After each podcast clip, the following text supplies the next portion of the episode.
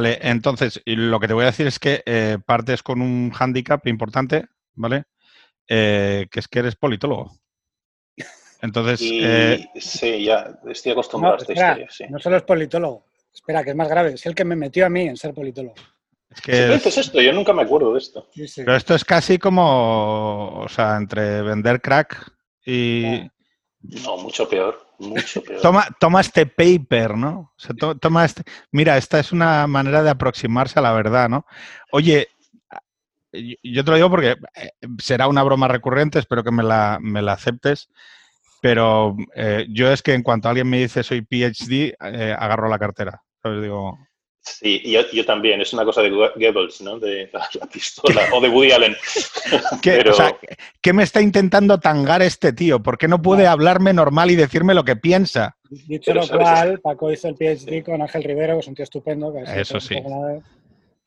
Es de los raros, ¿no? De los, de, Pero, ¿sabes qué pasa? Peor todavía, te doy más material para la coña. Si es que, y, a, a, lo que yo me dedico es a la economía, sobre todo, economía política. O sea que que casi debe ser una cosa inconsciente de culpa, de huir de la politología, si quieres, irte a una cosa que tampoco tiene más, más eh, No, no, no tengo, no tengo mejor opinión de los economistas. O sea, todo se ha dicho. Decir, en general, eh, no, creo que hayan aportado más verdad tampoco al, al, conocimiento de las crisis en España. Pero es que lo de los politólogos alcanza una categoría eh, testicular, en, cuanto a la dimensión de los testículos de los politólogos españoles, yo creo que ya entran dentro. Sabes que los se pueden ver desde el espacio los invernaderos de Murcia y los huevos de los politólogos españoles. Bueno, a mí no, toda la coña que quieras es muy bien, pero no, y, me vais a dar por todos lados, pero yo no, no convulgo con estas historias. No, no, lo, sé porque además, oye, te, te voy a preguntar una maldad y ¿Me puedes explicar por qué eh, gente que está abiertamente orientada, abiertamente sesgada, es algo parece que no puede estar en el tránsito público como, bueno, pero es que estos son esto. Y en cambio, el que sacara un paper en FAES o en Florida Blanca ya era, bueno, nada, este es hijo putativo de Mayor Oreja o de Aznar y ha colaborado, ha colaborado en la invasión de Irak. ¿Me puedes explicar cuál es la lógica de esto? No, no lo sé, no lo sé. Eh, eh, esto es algo, pero que ya lleva tiempo. Eh, que podría decir, mira, es que estamos en unos tiempos sectarios, que tal, igual. Pero es que esto ya lleva tiempo. Es que si tú te ves, tú te ves los, los vídeos de FAS de hace 10 años, ¿no? Sí. Dices, a estos tíos, a Aznar, lo que tú estás diciendo, Mayor Oreja, toda la historia, ¿no? Pero, es que tienes uno de los primeros vídeos que yo vi, yo lo conocía de antes, de Félix Ovejero, por ejemplo, es que está en FAS, en, tal, y Ángel Rivero, y, y entonces te pones a ver esto Vallespín, imagínate. ¿no?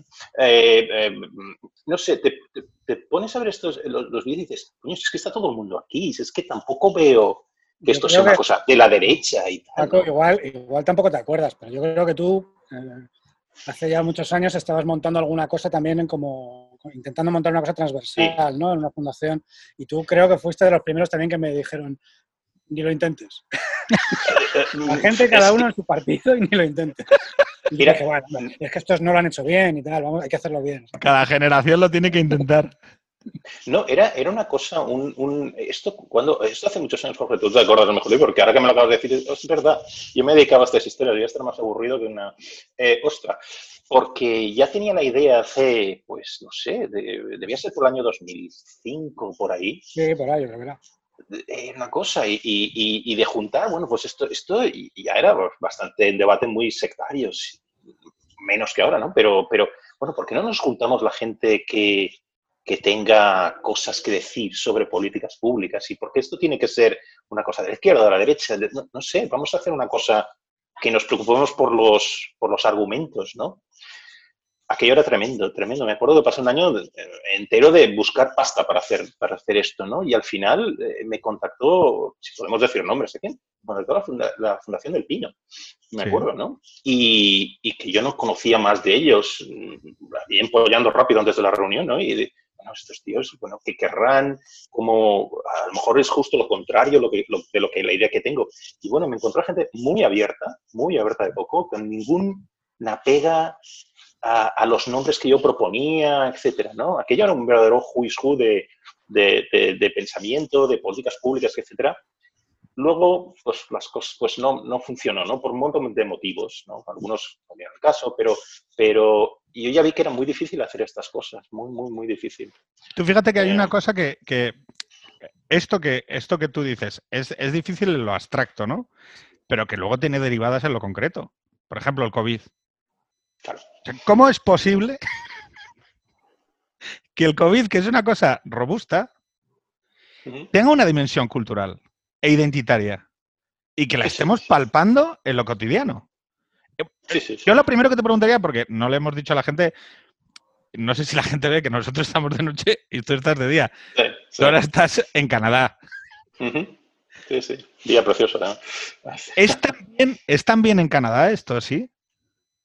Mm, no, no tanto. No, Canadá es Canadá es un país donde no hay, es muy difícil que las pasiones eh, lleguen, a ver, esto un poco, eh, ¿no? es una política muy apasionada, que muy sectaria, ni tampoco con el anterior con el anterior gobierno también era de Trudeau, pero el anterior de Harper, la derecha y tal, que un tipo que sí que despertaba más odios o, amores entre la derecha, ¿no? Pero no, no se vive tan sectario. Lo que sí lo que sí eh, es muy, eh, un ejemplo que creo que pegaría mucho con, esto, es que esto no solo pasa en España, ¿no? Es en nuestro vecino de aquel lado. Yo desde aquí, bueno, no pero aquí hay un lago y eh, en la otra orilla del lago está Estados Unidos, ¿no? Estamos como media hora. Y, y allí es, es, una cosa tremenda, no sé si has visto estas, eh, estadísticas que se publican, las, las, la actitud que tú tengas ante ponerte una máscara, lavarte las manos casi, no eh, juntarte con otra gente en la calle, etcétera, tiene todo que ver. Está, hay una correlación tremenda. Aquí me puedes hacer una coña con lo de la politología, pero hay una correlación muy, muy clara en si uno vota republicano o vota demócrata. O sea, hay una esto creo que iba por ahí, ¿no? Lo que estaba diciendo. Y en España. Totalmente. Te acordarás que se vio eh, que normalmente los que tenían una actitud más confrontacional en Estados Unidos hacia Rusia eran los republicanos. Los dos grupos veían a Rusia como un competidor, un enemigo, lo que quieras, pero los republicanos siempre por arriba, hasta que llega Trump y entonces de repente la curva hace así. Y empiezan a ver los demócratas mucho más como un enemigo a Rusia que los republicanos. Claro, e, es que al final eh, lo que, lo que tiene lo que veo que es común en todos lados, ¿no? En todos los donde está, donde esté, ¿cómo llamarlo? Es que esto no es ni siquiera sectarismo, es como, como mm, observar la realidad con unas, unos lentes, ¿no? unas lupas ideológicas tremendas, ¿no? De, tal manera que la realidad se distorsiona según lo que piensen los míos, ¿no? Eh, esto que ha sido toda la vida yo creo que ahora ya es exagerado, ¿no? O sea que ya aquí lleva hasta bueno, la ciencia no vale nada, los expertos no valen nada, esto, no es, esto es lo que digan, bueno, siempre hay, debemos de sospechar lo que digan los, no sé, no sé si visteis esto, eh, esto muy curioso, estaba Trump y estaba este hombre que es el, jefe de los médicos de, o, la persona que es responsable de la, de la, de la de la respuesta de la Casa Blanca sobre la pandemia. No, no me acuerdo cómo se llama este hombre, ¿no? Eh, eh, y bueno, porque el hombre estaría cansado, puso un gesto, tal, no sé cuánto, esto se, se replicó en redes sociales hasta, las, hasta la saciedad, se interpretó como que el hombre estaba censurando a Trump y el tipo Ah, que es un médico muy prestigioso, lleva mucho tiempo con diferentes eh, eh, eh, presidentes, demócratas y republicanos, bueno, ahora recibe amenazas de muerte, le han tenido que poner seguridad, etc. estamos llegando a un nivel... A un nivel Fíjate una cosa, te, te, planteo si, como hipótesis, así utilizando terminología politológica. Eh, una parte de lo que está pasando con el tema de los expertos no procede de una politización excesiva de la academia. No procede de que, por ejemplo, em, a mí me pasa, ¿no? Yo es que ahora mismo eh, veo las universidades españolas, veo los expertos que entran en la rueda de expertos de los medios de comunicación, en los boletines, en a quien entrevistan en televisión española y demás, y percibo que dentro del, anagrama de experto cuelgan sesgos de, sesgos de partido. Entonces, claro, mi, cabeza inevitablemente me lleva a decir, mira, no me háblame de intereses, de valores, de ideología, pero deja de meterme sesgos a través del expertise. Porque quizá el debate político deban ejercerlo los políticos. Fin, no, no, no sé, lo planteo como, como, hipótesis, ¿no? Es decir, una cosa es que el político se acompañe en su decisión de las mejores decisiones técnicas y de los mejores expertos. Pero lanzar al experto a opinar y a participar de la esfera pública, deja de convertirlo en un experto. Porque es que va a participar, o sea, quizá el problema es decir, oye, es que ese médico no tiene que estar ahí, el que tiene que estar ahí es el político. Y fin, y entonces, no sé si me explico, el mapa de relaciones es un poco como lo de, mira, no metas al ejército en, las fotos de los políticos, ni a la policía ni a la Guardia Civil, ¿no? Es decir, deja que en el campo de la política, que es un campo fundamentalmente confrontacional, porque ahora, a mí, tú imagínate que es el caso que tenemos en España muy claro con el tema de las mascarillas. Nosotros en, España llevamos con un tío que es un experto, que es Fernando Simón, diciéndonos que es que eh, no, que taparse el canal buconasal eh, con una mascarilla eh, no era necesario. O sea, déjame asimilar esta mierda. Y claro, él te dice, no, es que es el criterio de los expertos. Pero ¿de qué coño me estás hablando? Claro, ¿cómo, cómo yo confronto con eso si no es tirando abajo la etiqueta de experto? ¿Qué ha hecho Sánchez, no? Pues, eh, Sánchez, digo, su, su gabinete, su entorno. Pues lo que él hace siempre, montar un trampantojo, y entonces resulta que las ruedas de prensa eran Fernando Simón, médico, eh, y dos señores de uniforme policía y militar. faltaba el cura, faltaba un cura. Hay un señor que es ministro de Sanidad que se supone que ejerce el mando único y un presidente del gobierno. Luego, os vais a una sala con ellos, con el policía, con el médico, con el guardia civil con el cura, si queréis, o el boticario del pueblo, y entonces lo, decidís, pero la, decisión tiene que ser política, porque si no, ¿qué pasa? Que ahora tenemos este debate absurdo en España sobre si Fernando Simón sí, Fernando Simón no. Cuando Fernando Simón lleva dos meses o dos meses y medio trasladando decisiones políticas y comiéndose el marrón de decisiones políticas. Literalmente, literalmente. Pero luego también hay que verlo con, un poco, estamos hablando también eh, eh, España y en ese sentido Norteamérica, si quieres, se parece un poco en esta cosa que se llama el adversarial, ¿no? Que cada vez es más, más enfrentado todo, ¿no? Pero si, como vemos un poco el foco, ah, ahora que estabais comentando esto, un, ejemplo perfecto, pero que, el contexto es completamente distinto, es lo que pasa en Suecia. ¿no?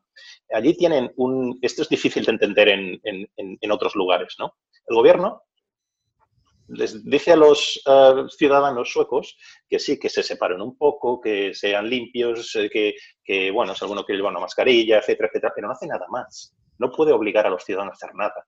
¿Quién lleva toda la política de respuesta al COVID en Suecia? Una agencia independiente que es la agencia de, salud sueca. ¿no? Y, el, tipo que es el equivalente al Simón en, Suecia es un tío que tiene la peregrina idea de que, oiga, sí, vamos a separarnos y tal, pero aquí lo que queremos es la, inmunidad de rebaño esta. ¿no? Entonces, cuanto antes lo logremos, sobre todo en ciudades grandes como, como Estocolmo, pues, pues mejor. ¿no? Entonces, ¿cuál es la respuesta de los ciudadanos suecos? ¿Cuál sería la respuesta a este tipo de mensaje ¿no? en España o en Estados Unidos, etcétera, totalmente distinta. Entonces, quizá lo que estamos diciendo, yo estaría eh, eh, de acuerdo eh, en que, está, que, las esferas no se separan, ¿no? el expertise y, el, y, el, y, el, y las decisiones políticas. no se separan porque ambos tienen interés en un poco estar en el terreno del otro. Claro, el médico que está solo, separado del... El médico tiene un interés en en que se, una determinada posición, o etcétera, etcétera, pues también cale en la sociedad. Y el político ni te cuento. O sea, eso sí se ve muy, muy claro en España. ¿Por qué no sabemos quiénes son los expertos que están determinando la, política en España? Pues o bien no los hay, ¿vale? O son, o son, o son presidente y el vicepresidente y no sé quién. Es el, ministro. Pero fíjate, esto que acabas de contar tú se parece mucho a algo que, que hablamos en un podcast hace dos o tres capítulos, que es la hipótesis del centrismo radical, ¿no? Que es la hipótesis de la despolitización, entendido como la incorporación de mecanismos técnicos, agencias independientes, a la gestión del mayor número de elementos posibles, que es un poco el ejemplo que has puesto tú. Oiga, viene una crisis, pues hay una agencia sanitaria que la gestiona. Pero en eso no, no vamos a meter el juego político, ¿no?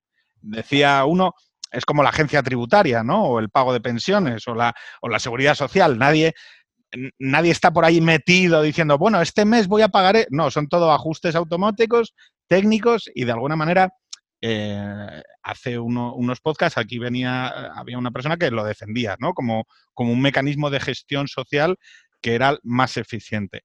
El problema es que vemos que la gente en muchos países y en muchas democracias no está demandando eso. Está demandando precisamente un retroceso hacia la representación de valores e intereses. Y fíjate, yo no sé en qué momento, o sea, en España, te digo, porque aquí hay como un diálogo Canadá-España, pero, yo creo que tú estás perfectamente atento, llevamos como dos años hablando de gilipolleces. ¿Vale? El 8M, que si no sé qué, que si los micromachismos, que si eh, mm, importando temas además de los campus americanos, a ver si esto prende aquí y demás, ¿no? Y olvidando muchas veces cuestiones más robustas que afectan al bienestar, que afectan a la economía, que afectan al desarrollo personal de los individuos, ¿no? Y que realmente cuando empiezas a debatir de esas cosas robustas, el tema técnico puede tener sentido, pero en realidad lo que necesitas es a alguien, a un político que represente de alguna manera lo que tú esperas, ¿no? O sea, es decir, por ejemplo, ahora mismo con el tema de la reforma laboral, no sé si sabes que... Sí, sí, sí. Claro, o sea, tú lo que quieres son políticos que hagan políticas y que hagan políticas acordes a la mayoría que les ha elegido de alguna manera. Y eso es lo que sirve de alguna manera para volver a trabar la, unión entre representantes y representados. Yo creo que la solución de los técnicos muchas veces viene de procesos en los que el sistema político, de alguna manera, entre comillas, fracasa, ¿no? Y yo creo que ahora mismo, con esta crisis del COVID, que volveremos a hablar de cuestiones robustas, volveremos a hablar de trabajo, volveremos a hablar de bienestar, volveremos a hablar de, empleo. Yo creo que lo que se va a demandar es más política y no menos. Esa es mi, esa es mi idea. Eh, lo, que no, sí, es, es, así. Lo que, lo que pasa es que el debate no es muy distinto en ese sentido. Esto que tú decías hablando de chorradas y gilipolleces. Bueno, eh, con, lo que yo experimento aquí, con esta, esta cosa de, digamos, la corrección política y todo esto, porque no sé qué término utilizar para englobar todas estas historias, ¿no? Los micro, las microagresiones, y creo que te referías a esto, ¿no? Eh, bueno, esto aquí está a la orden del día y más trabajando en una universidad norteamericana, pues imagínate, ¿no? Podemos hablar de eso luego si queréis. Eh, sí, lo que, lo que yo diría es cuando eh, es que cuando, lleguen estas chorradas de verdad, a la, cuando pase el COVID y todas esas historias, eh, y volvamos más al, al, politics as usual, que, de, estas, la identidad y toda esta historia, os vais a enterar, de verdad. ¿eh? Os vais a enterar de lo, porque eso sí veo la distancia. porque aquí es tremendo, aquí es una cosa tremenda. Aquí las políticas identitarias mm, llegan a un nivel que no se queda solo en el simbolismo. O sea, la gente pierde trabajos por, por decir lo que no toca. ¿No? Cosas tontas, Pero te pregunto muy corto, ¿no crees que son cuestiones asociadas a, las sociedades del bienestar? que hemos pasado ya de, la seguridad y los empleos y tal, y como ya nos aburrimos, nos ponemos con estas historias. Yo creo que no. Yo creo que no. Yo creo que tiene que ver más con un. ¿Quién le leí esto hace tiempo? No lo sé. Eh, eh, tiene que ver con un. a ver cómo lo pongo esto esto es una cosa, la política cultural tiene, tanto la derecha como la izquierda está, está enfangada en ella, ¿eh? que no, es una cosa... ¿Y por el lado de la derecha cuál es la, ¿Y por el lado de la derecha cuál es la reclamación? Identitaria. La reclamación es un em, em, empujar en contra, fíjate, la, derecha, incluso la derecha conservadora, eh, lo que reclama es, es, libertad, es, empujar en contra. Hay una derecha identitaria, es que esto aquí hay muchas, muchos aspectos, ¿no? Em, hay una derecha identitaria que, unos conservadores que reclaman una serie de valores, ¿no? Que se, estarían perdiendo por un empuje del multiculturalismo, digamos, y de los cambios sociales, e, etcétera, ¿no? Ah, eh, cambios demográficos también, ¿no? Y una serie de valores. Entonces, hay un pushback, que se llama, ¿no? O sea, un, tratar de ganar el terreno, que, se le han, le han, comido el terreno a esta, a esta, derecha, bueno, pues vamos a volver a las tradiciones, etcétera, etcétera, ¿no? Eh, pero hay otra parte de la derecha que simplemente reclama, pues, libertad, que no se le impongan ciertas cosas, ¿no? Pues hablar de una determinada manera, cosas de ese tipo, ¿no? Pues son cosas muy, muy básicas. Perdón por citar un lugar como un Peterson. Peterson, que es una persona que antes de, ah, bueno, está en mi universidad y es una persona con la que yo me cruzaba mm, bastante porque estamos, compartimos el edificio, ¿no? Eh, ahora ya no está en la universidad, él está en excedencia, yo no creo que vuelva ya, pero, pero Peterson pues lo pasó muy mal. Yo a Peterson tengo, a mí me gustan nuestras ciertas cosas de, las de lo que dice y otras cosas no estoy de acuerdo. Me parece una cosa, una persona conservadora, clásica, ¿no? Pero, pero bueno, eh, y él lo pasa muy mal en la universidad. O sea, él, mm. él es catedrático. Es, es, muy significativo porque dices, bueno, es una persona conservadora. El problema, yo tengo la sensación, sin ser yo conservador full time, un poquito conservador, pues ya me conoces, eh, pero que yo tengo la sensación de que como, es como que es una identidad o una, un conjunto de valores que se intentan hacer desaparecer del espacio público, del espacio público de lo que es la conversación pública, porque luego evidentemente, claro, tú vas al medio oeste o vas a, o, vas a Andalucía o vas a, ciertos barrios de Madrid y tienes gente que tiene valores conservadores o al campo, porque claro. tienen valores conservadores y no hay más, pero del espacio público parece como que es que tienen que desaparecer. Entonces es un poco raro. No solo tiene que desaparecer una determinada visión, es que tiene que desaparecer casi, si quieres, el sentido común. O sea, si tú dices, mire, yo no soy conservador, yo pienso esto y esto, es que eso va a desaparecer también, da igual que haya sentido común o que no. Hay una cosa, si quieres, que liga las, las dos, los dos temas que estamos hablando. ¿no? Eh, yo recibo, toda la gente que trabaja en la universidad, pues un boletín casi diario con las cosas que hace la universidad. Y a mí me parece una cosa, los guardo todos porque es, explican muy bien por dónde van los tiros, ¿no? de la corrupción política, del multiculturalismo, de las políticas de identidad en general. Hasta que estalló el tema del COVID, un 90%, estoy hablando un poco voleo, de lo que se hace en la universidad, de los eventos públicos, de las charlas, de las iniciativas, de los cursos internos para profesores, todo esto tenía que ver con, con temas identitarios. Claro, pero es que es eso de, lo que Estalla el COVID y esto desaparece. Desaparece totalmente. Y no desaparece solo del boletín de la universidad, es que desaparece el espacio político. Es que ahora no te puedes poner con historias de con la que está cayendo. Vamos a organizar em, una, no sé, una gran iniciativa para acabar con el racismo institucional en la universidad. Es que esto nadie le hace caso ahora. Ahora de lo que se trata es de quién está enfermo, cómo evitar que se ponga enfermo más gente, cómo traemos a los alumnos, los metemos en una en, la, en, otoño en las, en, las, en las aulas, cómo sacamos pasta, cómo evitamos que los alumnos de otros países se vayan y no vuelvan. O sea, es que se trata al final de trabajo, seguridad física, salud, o sea, el tema de la política real. Todo esto ha desaparecido. ¿Va a desaparecer completamente? Seguro que no, esto va a volver. Esto va a volver. Hay algunas iniciativas que ves por ahí de, cómo afecta el COVID especialmente a las personas de color, cosas así. Lo que pasa es que te hago una pequeña enmienda, Paco. No, pero esto que acabas de comentar es muy interesante porque es la es mi sospecha, ¿no? Es en el momento en el que toda esta, todas las cuestiones que yo llamo robustas, ¿no? Em, suceden y aparecen las relaciones con la muerte, con el crecimiento, con, la salud, con, el empleo, con tal, lo otro decae. ¿Cuál es la enmienda global que yo creo que hay que hacerle a estas cuestiones? Que no nos han preparado para nada de lo que, de lo que iba a suceder. Es decir, que estamos, quiero decir, que, esos debates que hemos tenido de manera tan viva y que han ocupado tantísimo espacio y tanta y tanto esfuerzo, en realidad no han preparado mejor a nuestras sociedades, cuando no las han preparado peor.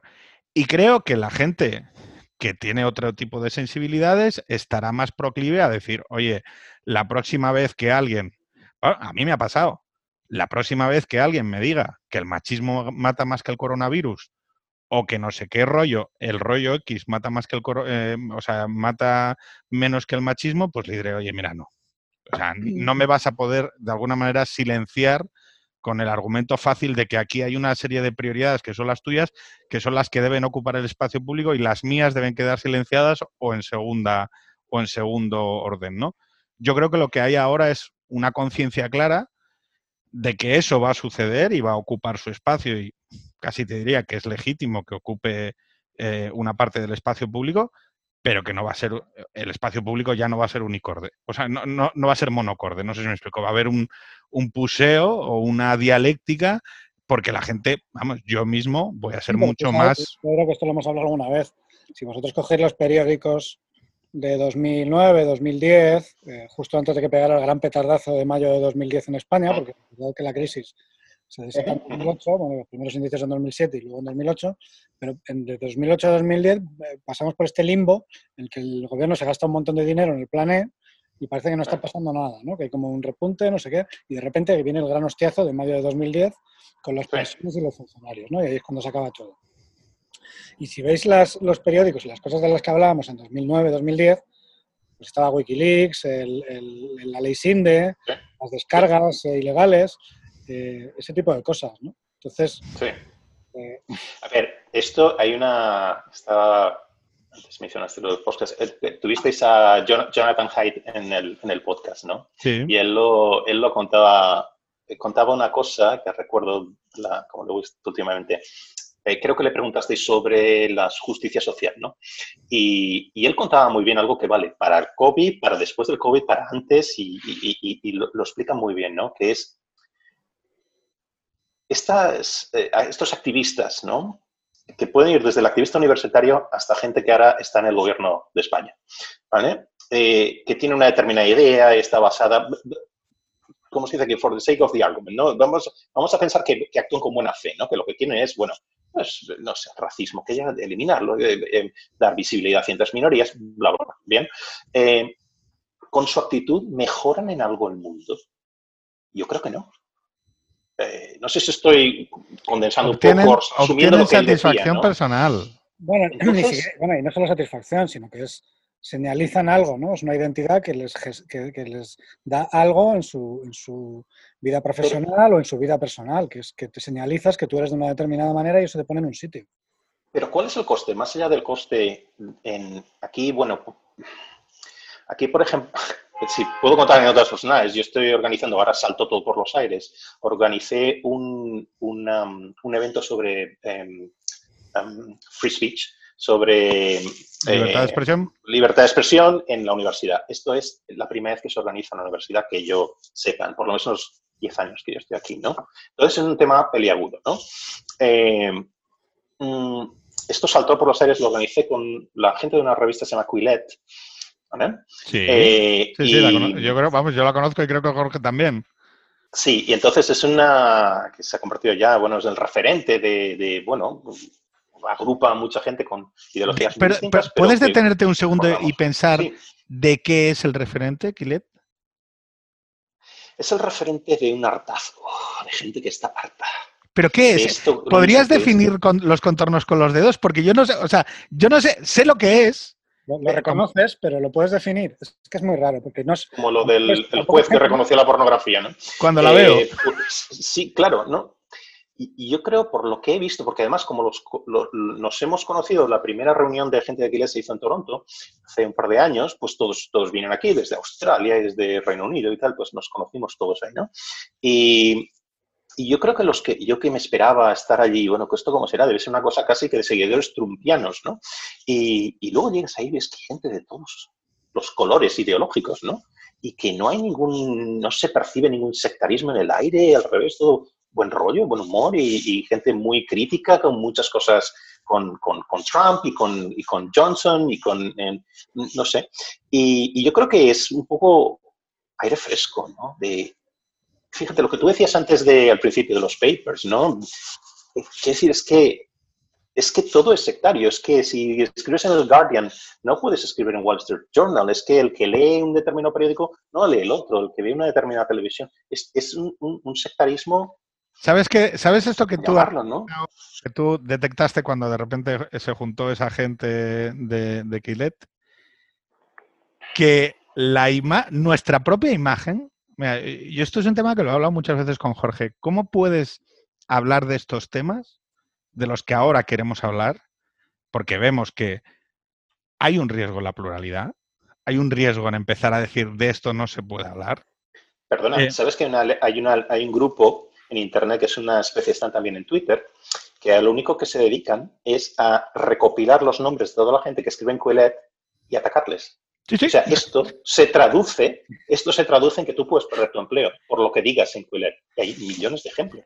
Pero, lo que quiero decir es, em, un problema eh, esto que, tú decías, es que yo, mis ojos estaban esperando ver algo caricaturesco. Porque es verdad que se ha, acabado, eh, se, ha acabado, se ha acabado construyendo una caricatura automática. En el momento en el que de alguna manera dices, oye, yo, oye, voy a tirar mm. una bola aquí y me voy a permitir el lujo de poder estar equivocado, porque, oye, puedo estar equivocado, pero, joder, pero, pero quiero poder pensar, coño. O sea, quiero poder, quiero poder llevar lo que... decirlo, ¿no? el otro día, por ejemplo, hicimos un debate sobre el aborto. Yo salí mm. con, gente más conservadora y yo salí más reafirmado en mi opinión sobre el aborto que antes. Pero me lo pasé bien y tuve la oportunidad de, estar un rato hablando con gente que piensa otras cosas y, ya te digo, salí más reafirmado, aunque la postura que tenía antes, más todavía. Fíjate, el, el otro día tenía un debate en Twitter, por llamar un debate, esto, esto que nuestro amigo Félix Ovejero llama el bar de borrachos, ¿no? que es Twitter, em, con un tipo al que no conocía nada. Y, y, bueno, el tipo estaba diciendo, un tipo en Estados Unidos, creo, y estaba diciendo que ciertos grupos raciales es mejor que no se dediquen a ver cómo ponerlo esto, porque esto es muy, muy controvertido, ¿no? No, no, no quiero ponerle a este hombre anónimo lo que no de, en, vocal lo que no decía, ¿no? Pero básicamente el debate estaba entre que es un psicólogo y, él decía que ciertos grupos raciales tienen un IQ, el, no sé cómo, la, coeficiente de este. Que mide, el coeficiente de inteligencia que mide la, la, bueno, inteligencia media en un grupo, etcétera, ¿no? Entonces, los que tenían un, coeficiente de inteligencia más elevado son los asiáticos, después los blancos, caucásicos y después los negros, por ejemplo, del estudio que él citaba. Y él concluye ahí que sería muy difícil establecer una, una política de cuotas de tal manera que, si tú ves los neurocirujanos, por ejemplo, eh, la mayoría son blancos, hay algunos asiáticos y hay muy pocos negros. ¿no? Entonces, los activistas que dicen oye, vamos a hacer igual que lo que se hace con las, ingenierías, etcétera, es que hay muy pocas mujeres. Vamos a hacer que sea más fácil para ellas entrar o que vamos a establecer una serie de medidas para que haya más mujeres o más mm, em, eh, personas de un grupo minoritario, etcétera, en todas, representadas en todas las profesiones y estudios. Y este hombre lo que decía era, vamos a ver, con un IQ que es mucho más bajo que el de otros grupos, sería muy difícil establecer una cosa así y sería algo totalmente erróneo. Bueno, lo primero que yo pienso aquí volvemos a Hyde, ¿no? A lo que él dice en sus libros, ¿no? ¿Qué es lo primero? ¿Cómo reacciona uno lo primero? No con, no con prestando atención a lo que el hombre está diciendo, a sus argumentos, sino con las tripas. Eh, yo no pensé, este hombre es un racista, porque no conozco de nada y no me parecía racista lo que decía. Pero sí me parece, hay algo que está mal, aquí hay algo que está mal, no, no me gusta. Luego te pones a pensar lo que está diciendo y luego me metí en un diálogo con él y para nada había, ¿cómo decir?, nada discriminatorio en lo que estaba diciendo. Yo sigo eh, en desacuerdo con esa utilización del coeficiente de inteligencia para llegar a estas conclusiones. Entonces, lo que quiero decir con este ejemplo es, esto es, casi imposible, llega un momento en que es casi imposible tener este tipo de diálogos en el que si lo primero que, que salta en ti es un prejuicio, ¿vale? Y estos activistas de la justicia social están llenos de prejuicios, diría, ¿vale? Eh, entonces es imposible este diálogo, ¿no? O sea, e, es lo mismo de antes de separar la ciencia o los expertos y la política, pues separemos un poco aquí la ciencia de, la moral, si quieres, ¿no? yo fíjate, hemos interrumpido que estabas contando que estabas utilizando el, sarado esto sobre free speech con los de Quillet. Sí, y entonces, entonces este, eh, la, la, historia es que lo que quieres evitar aquí no es los, alumnos están interesadísimos en cosas así porque no hay. Eh, no hay este tipo de actividades. La universidad está tomada por, eh, digamos, activistas, no tanto en, dentro del profesorado, pero como en la, administración. En la administración, básicamente, son, yo no sé si, si uno de, las, eh, de los requisitos para trabajar en la universidad como administrador digamos. ¿eh? Aquí es un poco distinto que en España. Aquí hay muchos administradores. La proporción de, gente que se dedica a ser director de, mm, no sé, de estudios inclusivos, me estoy, inventando, pero este tipo de historias que hay aquí es mucho mayor de la que hay en la Universidad Española, ¿no? Em, entonces, todos tienen una especie de agenda política, ¿no? Eh, que es el avance de este tipo de historias identitarias, ¿no? Entonces, hacer una cosa como esta en la universidad es muy arriesgado, ¿no? Y lo que ocurre es que si tú intentas montar algo así, lo que va a pasar es que los activistas van a llegar y van a interrumpir el acto, van a desplegar unas pancartas, eh, no sé si visteis, esto pasó hace unos meses. ¿Puedo preguntarte cómo es que se... O sea, para mí, eso, o sea, el que haya activistas impidiendo la celebración de un acto, es una vulneración de la libertad de expresión, de un derecho fundamental. Sí, pero ¿cómo cojones? o sea, digo porque es que cada, en cada acto que he visto, me ha tocado sufrirlo alguna vez, ¿vale? Em, es que me parece increíble.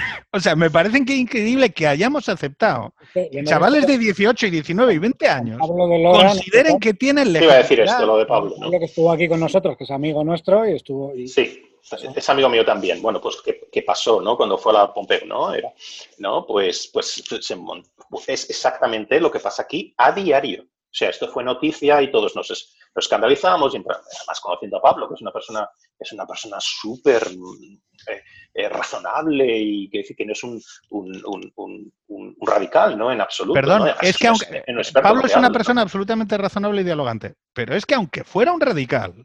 Absolutamente, sí. Es que, o sea, Quiero decir, eh, yo voy a empezar. Es que, vamos a ver, hay un. Me parece flipante que alguien no coge y diga, oye, una persona de 18, 19 y 20 años tiene que ser consciente de que no tiene derecho a callarle la boca a nadie.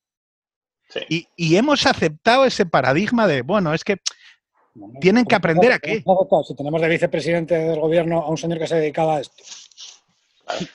No, no, pero aquí es al revés. A ver. vamos a salir un poco de nuestra, de nuestra burbuja de, sentido común. Eh, aquí se ve, se ve al revés, ¿no? Y, cuando digo aquí, realmente no es aquí geográfico, es, en todos lados. ¿eh? Pero aquí específicamente, la persona que llega allí con una determinada inclinación ideológica, ¿vale? Lo que hace es que no está cortando, o cómo se ve, yo es que estoy totalmente de acuerdo en lo que estoy diciendo, pero, pero se ve al revés, está ejerciendo su libertad de expresión y está protegiendo a los alumnos frente a un discurso que equivale a un daño, un harm, ¿no? Esto de las palabras son un daño, ¿no? Eh, o causan daño, ¿no? Esto aquí está muy extendido, con lo cual va a ser, la universidad no va a llegar y va a impedir que una persona interrumpa un, acto, ¿no? Pero cuando lo haces y cuando te, yo ya tenía todo preparado, ¿no? ¿Qué es lo que ocurre? Que van a llegar, van a tirar de las alarmas de, fuego, vas a tener que buscar siempre, a mí me decía John Kay, que es el editor ah, americano de la, o canadiense de Gillette, ¿no? Decía, a ver, tienes que, hacer, tienes que hacer esto y esto y esto. Si quieres contratar un equipo de seguridad, mm, yo conozco unos cuantos que lo, lo, hacen muy bien y, yo, claro, me llevan las manos a la Vamos a ver, estamos organizando un, seminario en la universidad, pero que me vas a traer los Hells Angels aquí para proteger, no, no sé, es algo tremendo, ¿no? Ya no, no, si son muy, muy, eh, hace un precio muy bueno y tal. Pero es que esto, lo que hablamos al principio, es que estamos llegando a nivel no del, del, traficante de crack, es que es esto, ¿no? O sea, y, y, hay, y las universidades, en lugar de posicionarse a favor del, de la libre expresión y, de, y, del, y, del, intercambio de argumentos científicos, etcétera, etcétera, hacen lo contrario. ¿no? Están acojonadas, pero no te lo dicen. Si ahora voy a mi universidad y les digo, yo voy a organizar esto, no me van a decir, no, usted no puede traerse a A, B y C, a fulano y a mengano, porque son muy de derechas y no sé qué. No me van a decir esto. ¿Qué me van a decir? Me van a decir, vale, pon aquí 20 mil dólares. Una pregunta, esto que acabas de decir, ¿pasa con la izquierda? Pasa, pero mucho menos. Mucho menos. Yo no recuerdo ningún ejemplo, como, así como sí recuerdo eh, casos en los últimos años de mm, eh, digamos, políticos o personajes intelectuales, etcétera, que si se les suele ubicar en la derecha, por decirlo así, no recuerdo que se haya, ¿cómo se llama aquí?, desinvitado o... no, no, lo que te digo es, ¿se interrumpen los actos de la izquierda? Sí, a, eso iba, ¿no? Entonces yo no recuerdo ningún caso de estos, no recuerdo ningún caso. Aquí, por volver, el último libro de, de, Heidi Lukianov tiene unas gráficas y unas estadísticas donde comparan esto para... Esto lo hace sobre todo Greg Lukianov, ¿no? Que tiene la... que él dirige esto que se llama FIRE, que es la asociación esta, ¿no? Que, que se dedican a monitorizar exactamente esto.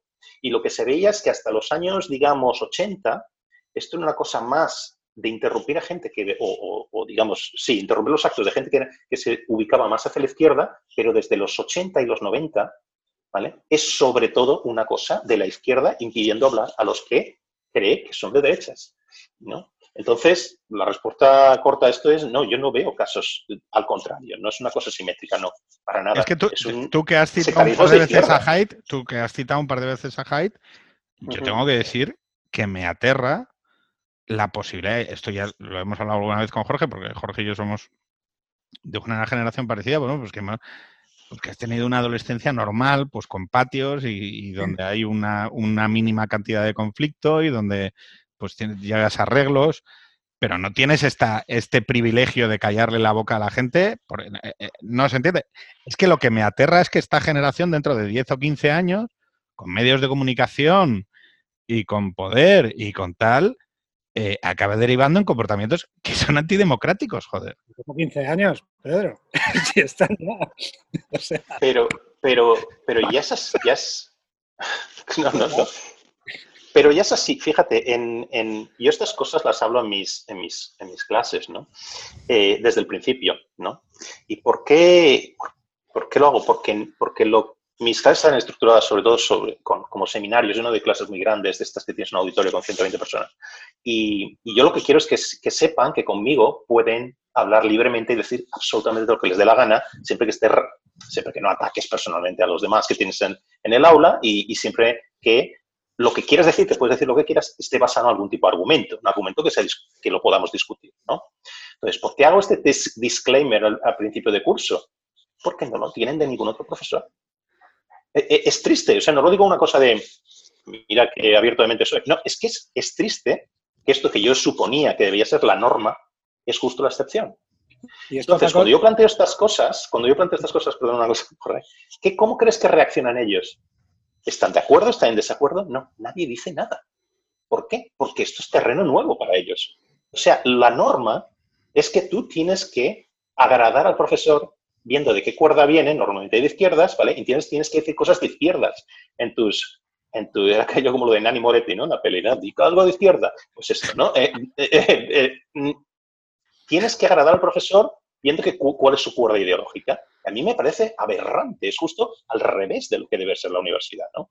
Pero bueno, Jorge, te he interrumpido. No, esto que estás diciendo aquí en confianza que no, te, que no te van a escuchar tus jefes, ni el claustro, ni nadie. Pero es que me da igual, es que esto lo digo público. ¿Esto se te valora o al contrario? O, tú lo tienes que hacer porque te da la gana, pero no... Pero estás un se, poco... ¿Se te valora por parte de quién? Por parte de la universidad, por parte de los alumnos. De tus pares. La universidad no. No, no, no. No.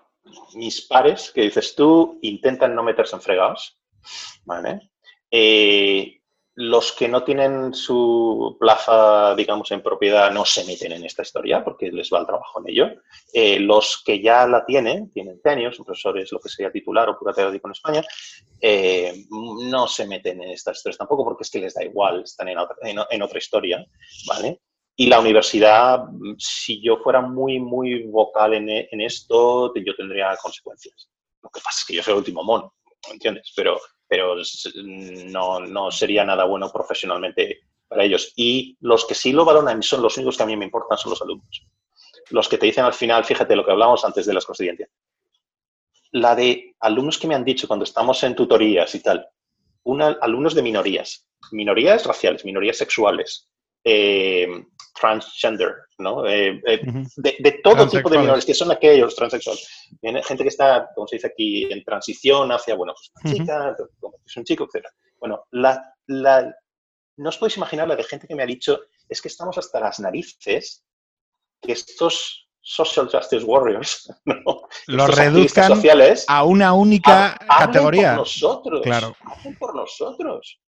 ¿Pero esto qué es? ¿Quiénes han dado poder ninguno para hablar por nosotros? ¿Crees que se puede estar formando una generación, lo mismo que vino una generación o dos generaciones que han impuesto un poco esta, esta ética o esta moral pública de, la, de, que la palabra daña y que, se puede prohibir y tal? ¿Tú crees que puedes, este, puede estar formando una generación de gente que vaya, que vaya por otro carril o no? Que se rebote con toda esta historia. que, que, vuelva otra vez a un, a un pensamiento más libertario de la, de la, de la idea, de la palabra, etcétera. Pregunto. No lo sé y déjame añadirte una cosita más. Y también unas ciertas gotas de como de estoicismo. Como de decir, oye, quiero, quiero arrogarme el derecho de poder hacerme daño. quiero arrogarme el derecho de ser dueño de mi propia vida y por lo tanto asumir las consecuencias de mis acciones. Joder, quiero ser un adulto. O sea, no sé si me explico. Quiero permitir. Quiero poder hacerme daño pensando. O sea, y, te guste o no, de, Peterson y de otra gente, ¿no? Que recuperar un poco esa, esa, educación de, si quieres clásica, es decir, joder, o sea, ser un adulto implica pues eh, llevarte palos, implica aceptar renuncias, implica no ser de cristal, todas esas cosas. Claro, la cuestión es que aquí, ¿quién, quién tiene la llave de, de, ¿cómo decir, no? Como tú tienes 15 eh, años, incluso 20 años, yo no sé, vosotros, yo no tenía idea de nada, no sabía nada, tenía mis ideas, etcétera, ¿no? Pero no sabes, ¿no? Entonces, tú te fijas en aquellos que te, no sé, pues estás en la universidad, aprendes, ¿no? Estás en lo que sea, en el trabajo, ¿no? ¿Quiénes son aquellos de los que aprendes, ¿no? Si aquellos de los que aprendes son, tienen esta idea de que ciertas cosas son malas, la palabra, la palabra causa un daño, eh, eres frágil, tenemos que protegerte, estas historias, entonces tú creces con estos incentivos, ¿no? Y hay que ser muy, hay que tener una persona muy fuerte desde muy joven, cosa que la minoría por definición no va a tener, para estar por encima de esto. ¿no? Eh, y aquellos que sí la tienen y que por su cuenta leen y estas historias, pues sí son estos que, como dice Jorge, van a ser más libertarios en ese sentido de individualismo, ¿no? De, déjame tranquilo y deja, el, vive y deja vivir, ¿no?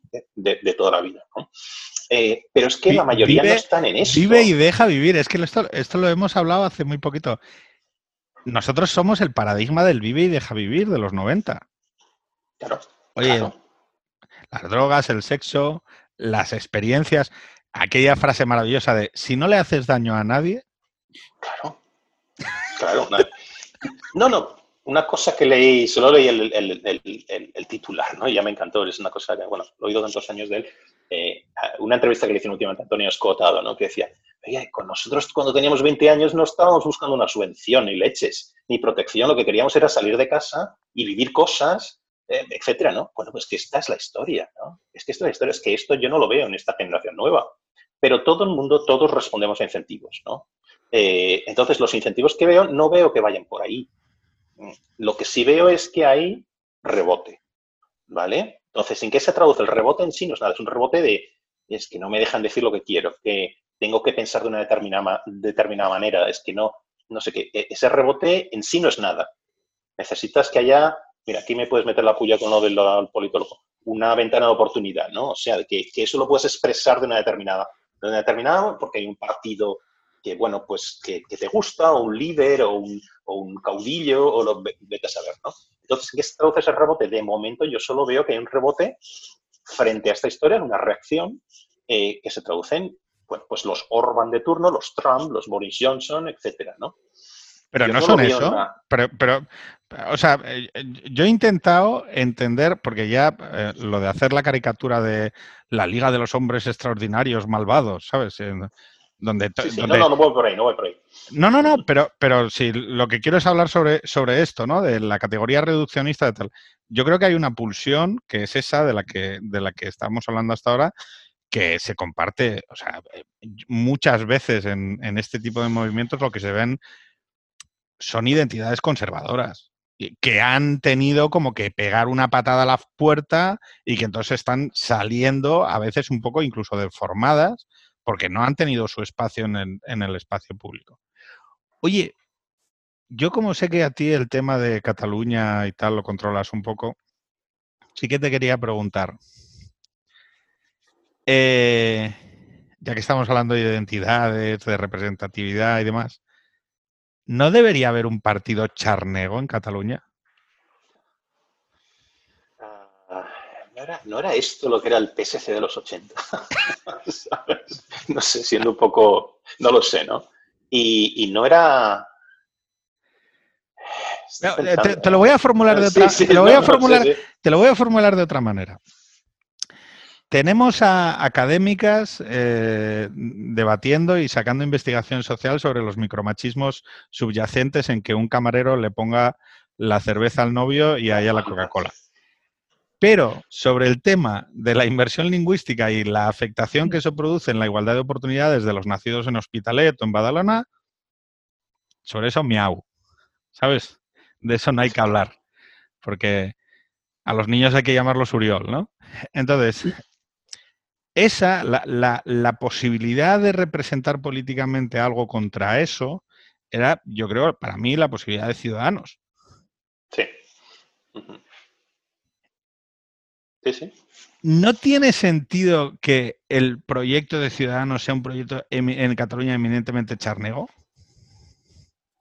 Pues eso es lo que eso es lo que, parecía que era, ¿no? Pero claro, es que Ciudadanos ha cambiado. El Ciudadanos no, no, es, no es lo mismo que era cuando tenían tres personas en, en el Parlamento, ¿no? Entonces, pero si tú ves los, esto lo sabéis mejor que yo, no, no, sé muy bien, ¿no? Pero las, los, eh, la distribución de voto en el cinturón de alrededor de Barcelona, etcétera, etcétera, ¿no? Esto ha ido cambiando también. Yo no sé cómo está ahora. Vosotros mm. tendréis datos más actuales, ¿no? Eh, pero esto es lo que parecía, apuntaba por ahí.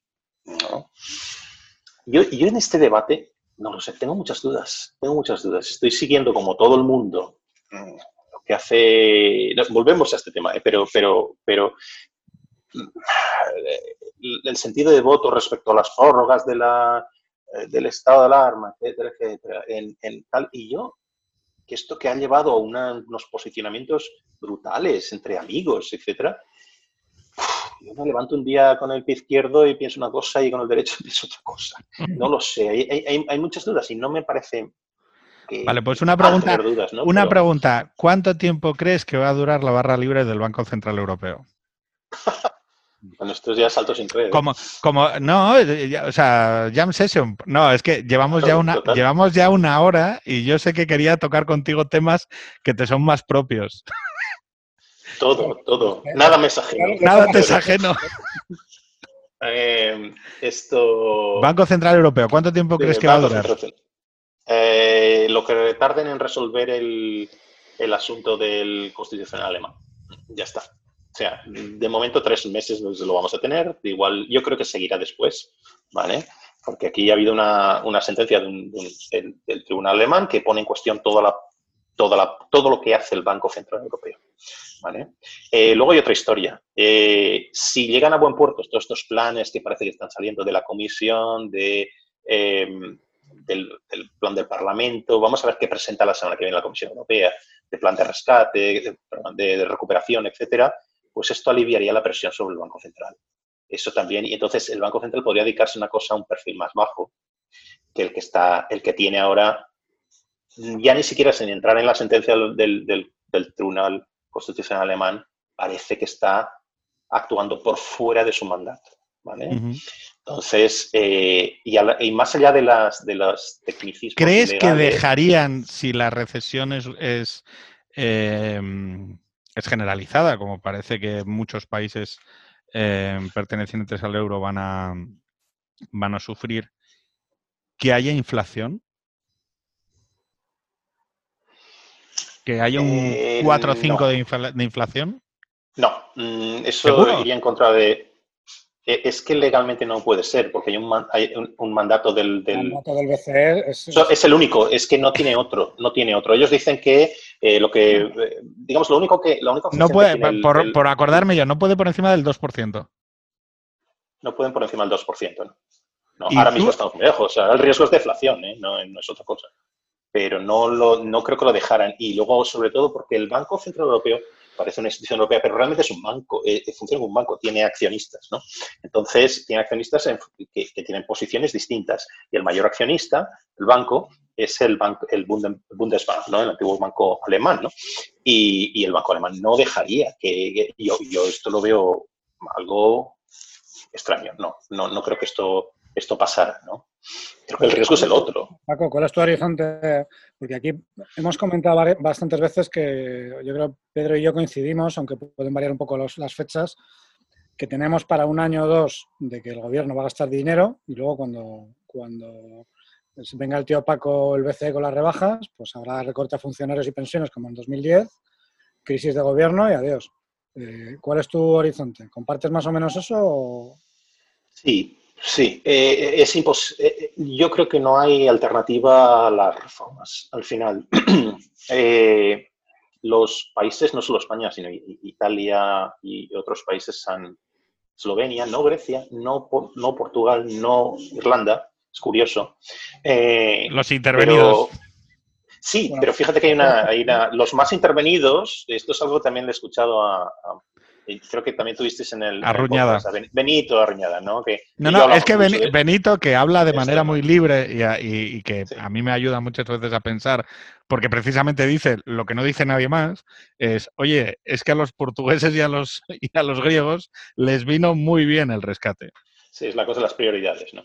Entonces, que él, que él siempre dice... Eh, eh, eh, esta es la historia. O sea, España se fue de rositas con un rescate parcial.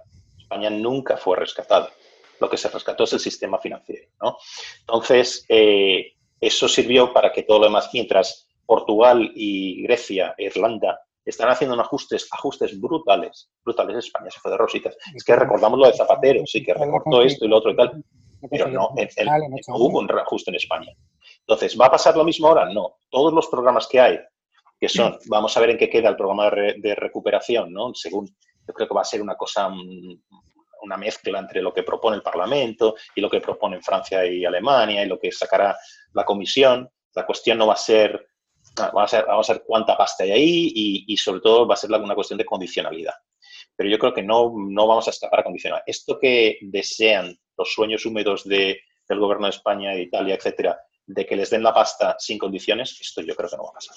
A mí lo que me flipa es estamos pidiendo pasta. Eh, yo, vaya por delante que, yo todo el dinero de emergencia social que haga falta para que la gente no se queme a lo bonzo, perfecto. Yo creo que es una condición humana el, saber que vamos, que estamos a las puertas de unas de una situación. Ahora, me empezaría, o sea, empezaría a satisfacerme saber una vez que la emergencia social acabe y demás, cómo lo vamos a pagar. Yo ya, yo solo pido que me digan esto es historia, ¿no? Solo pido que me diga, o sea, oye, emergencia social, 8.500 mm, millones de euros, 10.000, lo que queráis, y más UCIs y más gasto sanitario y lo que queráis, oye, de verdad, o sea, ningún problema. Ahora, yo lo único que espero es que alguien me explique esto luego cómo se quiere pagar, porque si, si el ajuste va a caer sobre pues los que llevamos tiempo privilegiados en el sistema social español, que somos los que dependemos de las nóminas públicas, pues igual yo estoy de acuerdo y que se haga un ajuste por tal. Ahora, mi miedo pues es que a nivel estratégico, es que a nivel estratégico la idea sea vender el, tema de, bueno, con ponernos en la media de recaudación europea, esto ya se cuadra. Y es que eso tampoco es cierto. Tú, sabes quién, gana siempre y quién pierde en términos relativos. Pero es que no, no, no tiene... Los pensionistas ganaron relativamente en la crisis y luego, si vas por autonomías, pues no te tengo que decir quién va a ganar siempre. Porque lo hemos visto en el, en el acuerdo con Bildu, este famoso de ayer, que tenía un punto uno, que era un McGuffin sobre la reforma laboral, y luego la chicha estaba en el punto dos, que era, no, van a gastar lo que haga falta. claro. Entonces, pero es que no tiene, porque estamos atrapados en una serie de falsos dilemas además son concéntricos y que parece que todo, el mundo discute sobre este, este marco de, dilemas, o, haces A o haces B, ¿no? Entonces, pero no tendría por qué ser así. El problema, a ver, eh, nadie, nadie ¿cómo, cómo ponerlo esto, no? Eh, cae una crisis social y económica brutal que viene por el COVID, ¿no? Entonces, ¿cómo hay países que se encontraban, a ver cómo, cómo hacen los gobiernos, pues intentan plantear mm, eh, políticas que aminoren el, daño, ¿no? El daño económico, el daño social, etcétera, ¿no? Claro, hay países que estaban en mejor situación que otros, ¿no? El sur de Europa, países estos rescatados, España en particular, está en muy mala situación, no tiene eh, eh, el, margen fiscal que podría protegerlos. Es que lo que decía Benito es que nunca tenemos margen fiscal. Sí, él habla de que desde, desde, Fernando VII algo así. Sí, sí, sí, algo así. Bien, eh, pero, pero la cuestión está, fíjate, eh, eh, una de las primeras semanas, una noticia que, que, impactó a todo el mundo, claro, porque esto no se ha visto en ningún otro lugar, es que Dinamarca, por ejemplo, lo que dijo es, bueno, vamos a pagar las, el gobierno de Dinamarca va a pagar las nóminas de todo el mundo, el 80% del salario, a condición de que no se despida a los trabajadores. Los trabajadores pueden estar en su casa, ¿vale? Los que puedan trabajar, vale, los que no, pues allí estarán hasta que se recupere la, economía y mientras tanto el salario lo va a pagar el Estado. Pero es que, claro, es que eh, Dinamarca tenía un 34% mm. de, esto, lo pidió, deuda. Lo pidió Vox en España. El problema es que aquí la caja pues no da paso. Pero, pero claro, es que España tiene un 97,3 o algo así. O, eh, la última vez que lo miré, ¿no? Que decir, estamos en un 100% de, deuda. Vale, hago yo de abogado del demonio. Eh, bueno, ya, pero y, hay y Japón está en el 200 y vamos a acabar en el 150. ¿Y qué? ¿Qué significa eso? ¿El 150 qué más da? Claro. Ahora, te, hago la, te hago la coña que tú, que es que he estado brujuleando en tu Twitter, que tú sabes que la, desigualdad, la deuda percute sobre la desigualdad de los países. Claro, claro, pero, eh, pero es que esta es la historia. Y luego, pero hay una cosa mucho más sencilla. Una deuda realmente no es, si tú estás creciendo y estás creciendo mucho y estás creciendo de forma sostenida y sobre todo crees o los agentes creen que tú vas a seguir creciendo, una deuda es una magnitud, la deuda es una magnitud relativa, no es nada en sí. Es decir, si tú estuvieras creciendo tipo Singapur o algo así, ¿vale? Eh, pues la deuda al cabo de una serie de años te la comes, ¿no? Que la, la, la, pagas, ¿no? Me, me eh, debe más dinero que yo. sí, claro. pero esta es la historia. Y sobre todo con unos tipos de, de, interés que son casi cero, ¿no? Eh, incluso aunque, aunque haya un rescate, es que esto el rescate también se magnifica las, las palabras. El rescate y aunque haya que pagar todo lo que se preste a España, por ejemplo, es que los tipos de interés, estaba mirándolo antes en el, los tipos de interés del, eh, se llaman MEDE, ¿no? En el, Mecanismo Europeo de Estabilidad, eh, son de un 0,7. Es que es nada. Es que es nada. Esto lo puede pagar cualquier país que crezca, que crezca, lo puede asumir. Ahora, si no creces, como Italia, como Japón, como Zimbabue, entonces cualquier deuda que tengas es una losa.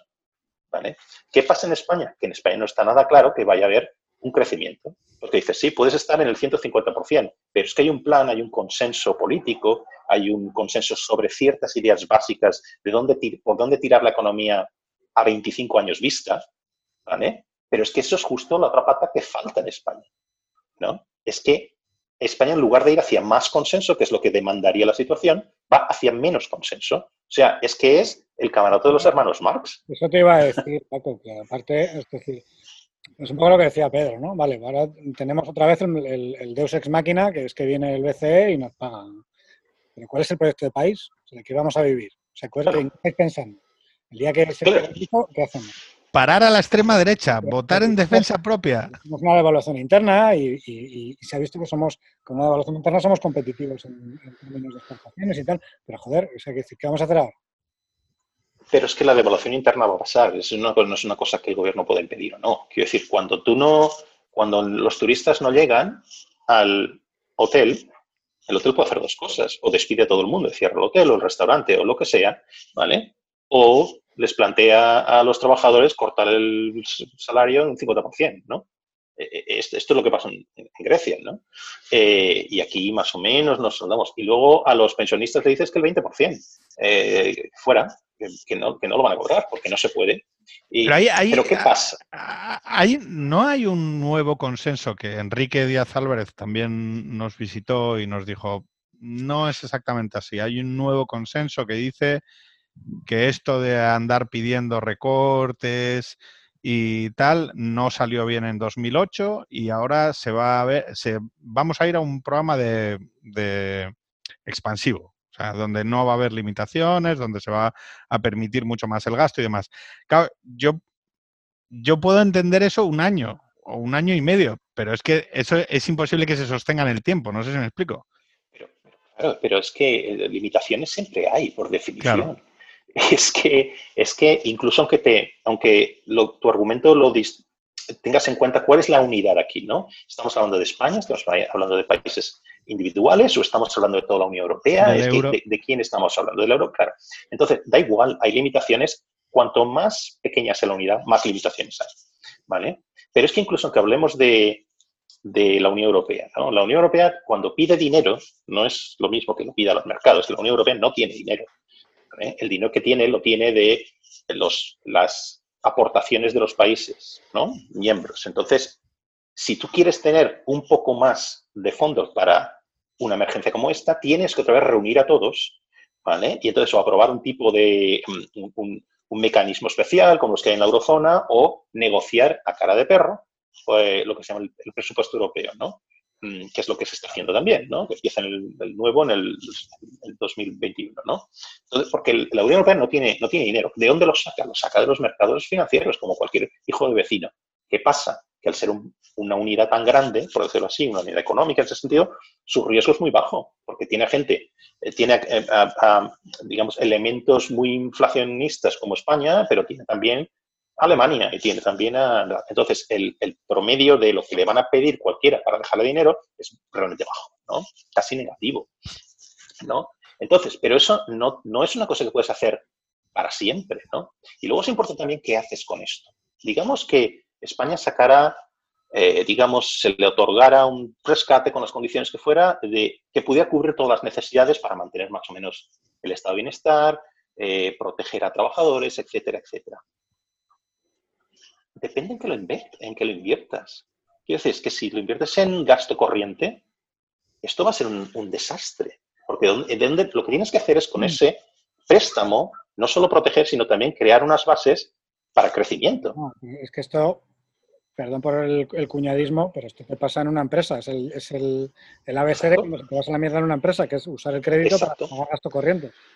Exacto, exacto. Entonces, vamos al revés, ¿no? Entonces, eh, vamos a generar, eh, ¿cómo, generas los, si tú generas, tú, creces y generas recursos para pagar una deuda, pues con, los, tipos que hay, no debería ser un problema. El problema es cuando no está en esas circunstancias, ¿no? Entonces, las propuestas de, por ejemplo, de Podemos, de que tampoco es que la otra parte del gobierno haga un, eh, se, se, oponga demasiado, ¿no? que es, vamos a grabar, vamos a poner un impuesto a los ricos vamos a ver, esto, dejando de lado eh, eh, cuestiones morales, esto es un desastre, esto no va a funcionar.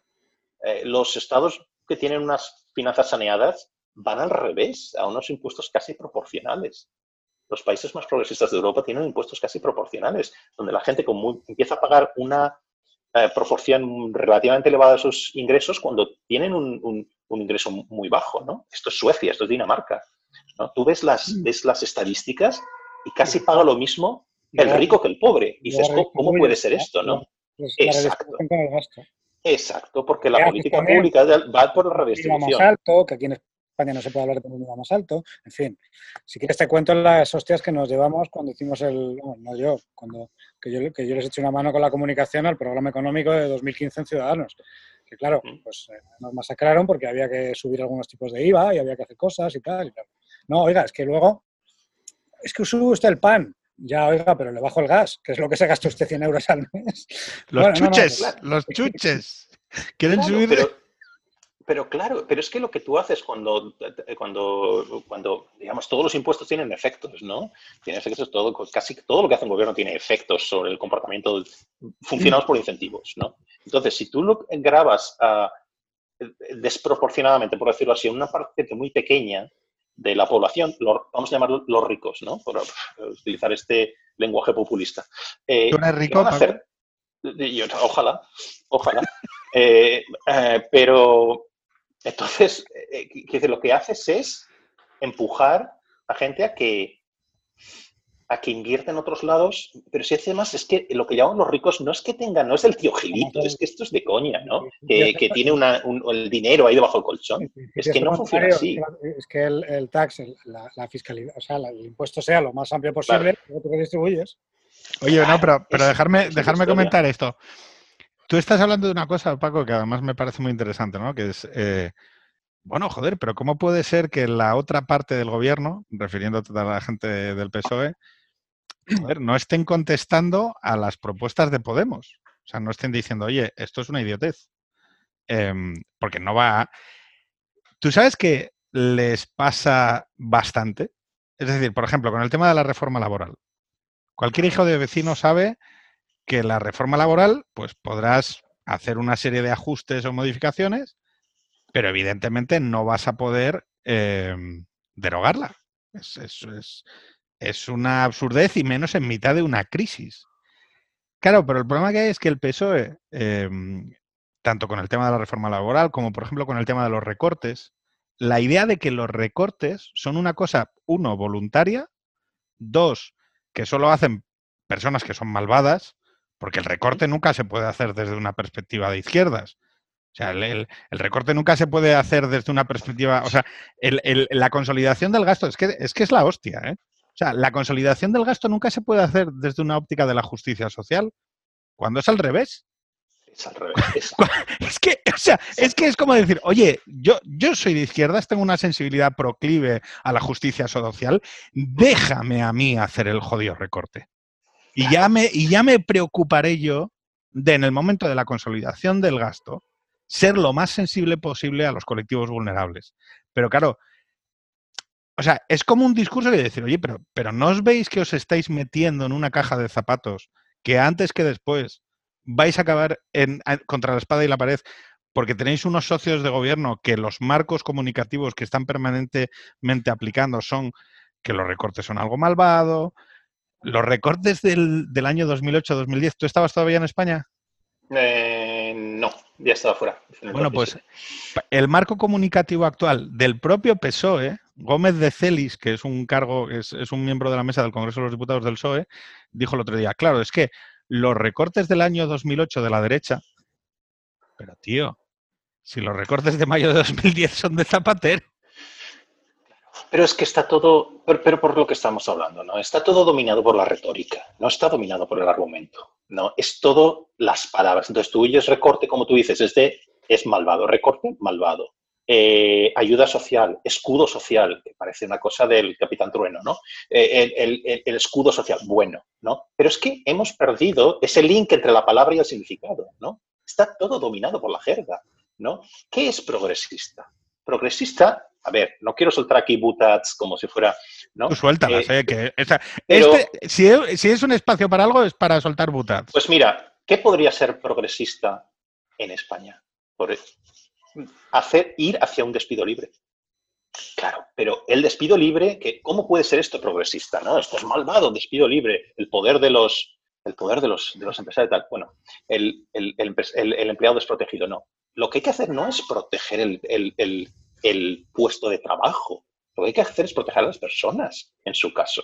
¿no? Si tú proteges el, el empleo, haces que sea muy caro despedir, ¿vale? Lo que estás haciendo es una, tener al final, con un efecto agregado, una economía muy poco flexible. Si tú haces que los empresarios puedan contratar y despedir según el estado de la economía y según su propia demanda como empresa, ¿vale? Lo que estás teniendo es una economía muy flexible que se puede adaptar muy bien a los diversos shocks, etcétera, ¿vale? ¿Es la única pata? Por supuesto que no. Eh, esto sería más una cosa de Estados Unidos, donde el coste de despido es muy bajo y luego la red eh, digamos, pero tú no crees que, eh, te, lanzo una pregunta, tú no crees, aquí yo haría un poco de arruñadismo, ¿no? Em, ¿Tú no crees que, la, estructura del despido en España responde a la propia estructura sociocultural española? En dos direcciones, tanto en el empresario como en el trabajador. Sí, sí, sí. Y que, y que cuando cogemos reformas así como de, no, bueno, es que lo que habría que hacer es esto y plantarlo en España, ¿tendríamos un pan como unas hostias? Sí, no, eh, eh, vale, entiendo lo que quieres decir. Es totalmente, yo soy de los, de los que siempre digo, de, una, manera muy burda, que se quería referir a la, endogeneidad. Sí, sí, no, no, no. Oye, déjame ser burdo, joder. Pero luego me hacéis coñas a mí con el politólogo, ¿no? Y vosotros sois los de la jerga. Eh, y yo soy el del lenguaje del bar. Eh, no, pero eh, no es el único problema. Es que tú no puedes trasladar, vamos a ver, porque una política concreta funciona en un país, no puedes trasladar, importarla a otro país, sino todo el mundo, todos los sistemas económicos y políticos serán virtuosos, todos funcionarían, ¿no? Cada política que tienes es parte de un engranaje, eso es lo primero, ¿vale? Y luego depende de una cultura política determinada. Es decir, tú puedes, ¿cómo, cómo el, yo no sé cuál es, cuánta gente emplea, digamos, en Dinamarca o en Suecia el equivalente a la agencia tributaria. Probablemente muy poca gente. ¿Por qué? Porque no tienes a, los, a los trabajadores viendo lo que ganan las. Si lo tienes, lo hace un ordenador, etcétera. Y entonces, ¿cómo, en, tanto en Suecia como en Dinamarca, porque lo he visto allí, cómo pagas los impuestos? El impuesto sobre la renta lo pagas una vez al año te llega un mensaje a tu móvil, lo lees así por encima, te das a una tecla y aceptas o no. Eso es hacerlo, pagar los impuestos. Vale.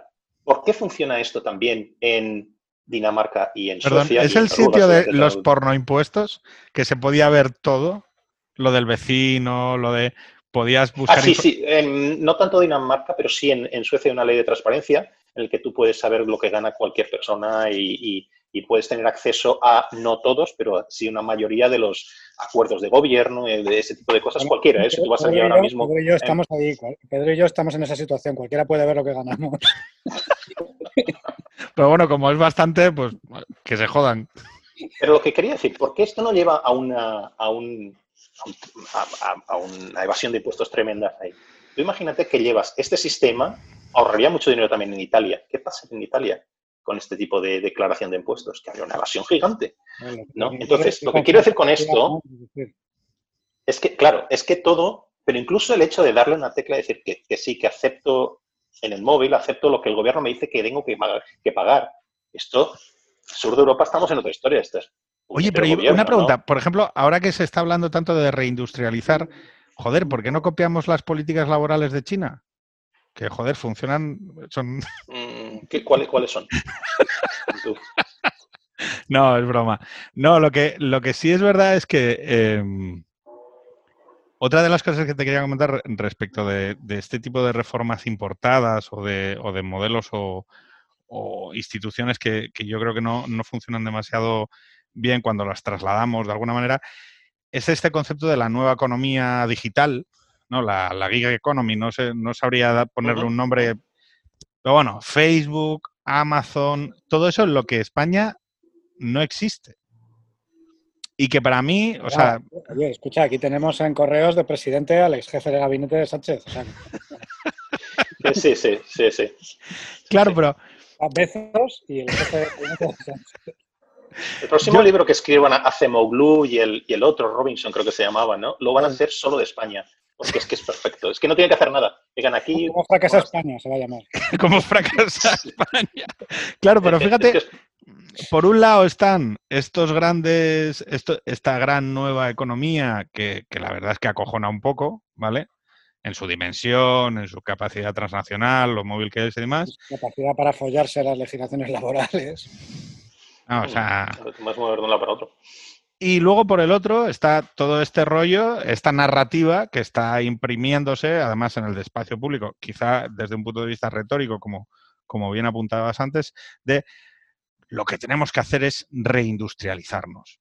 Yo lo que te preguntaría, como Boutaz o como reflexión, es, ¿tú cuál crees que es el camino de España en este concierto económico tan raro que nos ha tocado vivir? Como decía Hulbeck, acabar siendo un parque temático con jubilados y ya está? No me toques a Hulbeck, que me gusta, me gusta Hulbeck. Eh, ¿Sabes que hay un libro que es la posibilidad de una isla?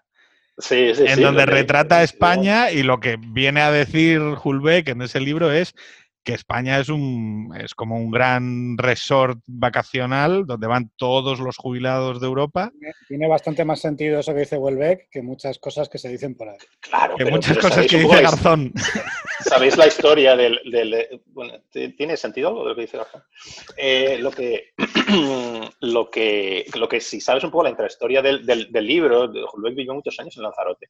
Entonces eso es lo que veía, es que tampoco se le ocurrió mucho. Se lo ocurrió mucho. En el juego de gato también, ¿no? Iba mucho. Sí, eso no sé, no sé, pero, pero sí sé que en ese libro concreto pues, lo escribió pensando en Lanzarote, ¿no? Donde De, lo que me preguntabas antes, vaya pregunta, ¿por dónde va España? Y yo qué sé, y yo qué sé, ¿no? Pero sí sé que, que hay cosas que no nos van a llevar por buen camino y otras cosas que si tenemos suerte sí, sí pueden apuntar algo bueno. En temas de reindustrializar, yo creo que esto es mejor dejarlo a los mercados, ¿no? Eh, ¿En qué? Aquí se estaría con Benito habla mucho de estas cosas, ¿no? Eh, en lugar de tratar de... ¿Quién no va a querer que la economía sea más verde, más ecológica, proteger el medio ambiente? ¿Quién no va a querer que vayamos a, bueno, que haya más servicios digitales, este tipo de historia? Pues todo el mundo, ¿no? Pero esto quiero decir, no es un programa. Yo no quiero ir en bici al curro. ¿eh? Esto es muy curioso porque, por ejemplo, en una de las provincias industriales más fuertes de España, que la gente no tiene ni puñetera idea, es Burgos. En el norte de Burgos, sobre todo, hay unas empresas industriales, estoy pensando ahora, por ejemplo, en Asti, que hace robots, y, son la hostia. Y, están haciendo cosas encima contra muchas políticas públicas, porque tienen al otro lado de la frontera a, la comunidad, al País Vasco, con una, con una fiscalidad foral distinta. Y con un efecto frontera. Nosotros frontera y tal, como cual te quiero decir que, oye, que al final a nadie se le ocurre, pues como decía Benito, ¿no? A nadie se le ocurre que vas a hacer un gigante mundial de la, del textil en es, y, que, y, que, vas a hacer robots en, en, en, el norte de Burgos. Bueno, pues vamos a ver, por lo menos a la gente intenta no joderla y luego ya a partir de ahí vamos. Pero, pero, pero ¿cuál sería? Claro que sí, pero cuando, cuando, ¿qué sería un buen uso, digamos, de los impuestos, una política bien encaminada, ¿no? Una política primero que sea, que, que no sea, ¿cómo se dice? Eh, humble, que, que, sea, digamos, que sea, consciente de, que sea consciente de sus limitaciones, ¿no? Entonces, ¿qué cosas sirven para que exista la planta que hace robots en Burgos y el, y el conglomerado de textil no sé dónde y tal? No una dirección por parte del gobierno que diga esto es lo que nos conviene como país, sino ¿qué, necesita, qué, qué necesitas? Pues necesitas una educación que funcione, Mira, no, tener el, el, el no tener el, el, eso, nivel más elevado de personas, de, de, de, gente joven que ni estudia ni trabaja, por ejemplo, más allá Mira, de algún Paco, país Es que justo eso que estás diciendo, en la campaña de noviembre estuve con un, con un directivo de Telefónica por un tema de la campaña, que era de Burgos, uh -huh. y era consejero de esta empresa de, de Asti. Uh -huh. ¿Y sabes lo que nos dijo? Que, porque claro, tú vas ahí con, con, la mentalidad del político y dices, oye, ¿qué necesitáis? ¿Qué, qué hay que hacer aquí? Sí, sí, sí. Un monorraíl o un aeropuerto. y el tío, ¿sabes lo que nos dijo? Dijo, mira, no viene mucha gente que necesitaríamos, por ejemplo, porque no hay un colegio en Burgos, un colegio alemán o un colegio bilingüe eh, uh -huh, claro. o, o, coreano o lo que sea, porque muchos, sí, mucha gente que podría venir no viene porque no tiene la capacidad de en Burgos eh, darle una educación a sus hijos como él quiere darle en su idioma o lo que sea. Entonces eso, por ejemplo, normalmente no se le ocurre al político. Claro. ¿Qué otras cosas necesitamos? Pues necesitamos unas políticas. Aquí discuto mucho con Benito, tenemos pues, um, estamos muy, muy posiciones muy distintas. Necesitamos unas políticas de, de, de, de, oferta, digamos, de reciclaje que sean dignas de ese nombre y no lo que hay. Yo no sé ahora muy bien cómo está, en qué se gasta el dinero, pero de toda la vida en España lo que pasaba es que le dabas pasta a los empresarios y a los, el gobierno le daba pasta a los empresarios y a los sindicatos para que se montasen unos cursos de informática y de no sé qué. Yo no sé si hay algún estudio sobre la eficiencia en el gasto de esta historia. Era uno de nuestros caballos de batalla, que las políticas activas no estuvieran en manos de, de la patronal y los sindicatos, que ya hemos visto en Andalucía lo que pasa, sino que tuvieran, eh, que fuera un cheque, por ejemplo, que se le diera al trabajador y el trabajador pueda ir a actores en el mercado y decir, pues me formo aquí, aquí, aquí. Exacto. Entonces, tú tienes este, este tipo de, de, de, de, medida que me parece muy sensata, vas a crear una demanda en el mercado que, bueno, costará un tiempo, pero al final el propio mercado cribará lo que es una oferta, perdona, una formación que tiene un valor de mercado y aquella que no la tiene. ¿Vale? Claro, pero si tú crees que el mercado es malo y malvado y no sé qué y no sé cuántos, pues claro, no vas a, a, a plantear ninguna política de este tipo. Y esto volvemos a esto de por qué la otra mitad del gobierno no critica las chorradas que, que, que dice, que, que, dice el componente podémico, ¿no? Eh, pues porque no, no, porque, porque también están de acuerdo. Porque es que están de acuerdo, es que no les parece que el mercado tenga que ser un... Yo que también me consideraría, y me sigo considerando una persona progresista, ¿vale? Yo pienso que, que la cuestión tiene que ser... Perdón, eh, de, eh, para ahí la moviola. ¿Qué es ser de izquierdas? Yo no he dicho que sea de izquierdas. Yo no he dicho que sea de izquierdas. No, no, no. Bueno, no. Pues, para pues... mí, izquierdas y derechas lo utilizo porque, porque son como comodines y tal, pero para mí ya no significan absolutamente nada. Yo no hago. ¿Y no, qué es no progresista? ¿Progresista frente a conservador? Progresista significa, para mí, a ver, tengo. Eh, pensando así a bote pronto, ¿no? Sí, sí, sí, sí. Asoci asociación psicoanalítica, ¿no? Eh, eh, para mí sería eh, no estar contento con cómo, con, con, cómo las cosas están, ¿no? Pensar que las personas de una dignidad, eh, estoy poniendo un poco filosófico, ¿no? Todos tenemos una dignidad, todos somos iguales en ese sentido, ¿no? Y no hay razón ninguna para que por lo menos no tengamos las mismas oportunidades.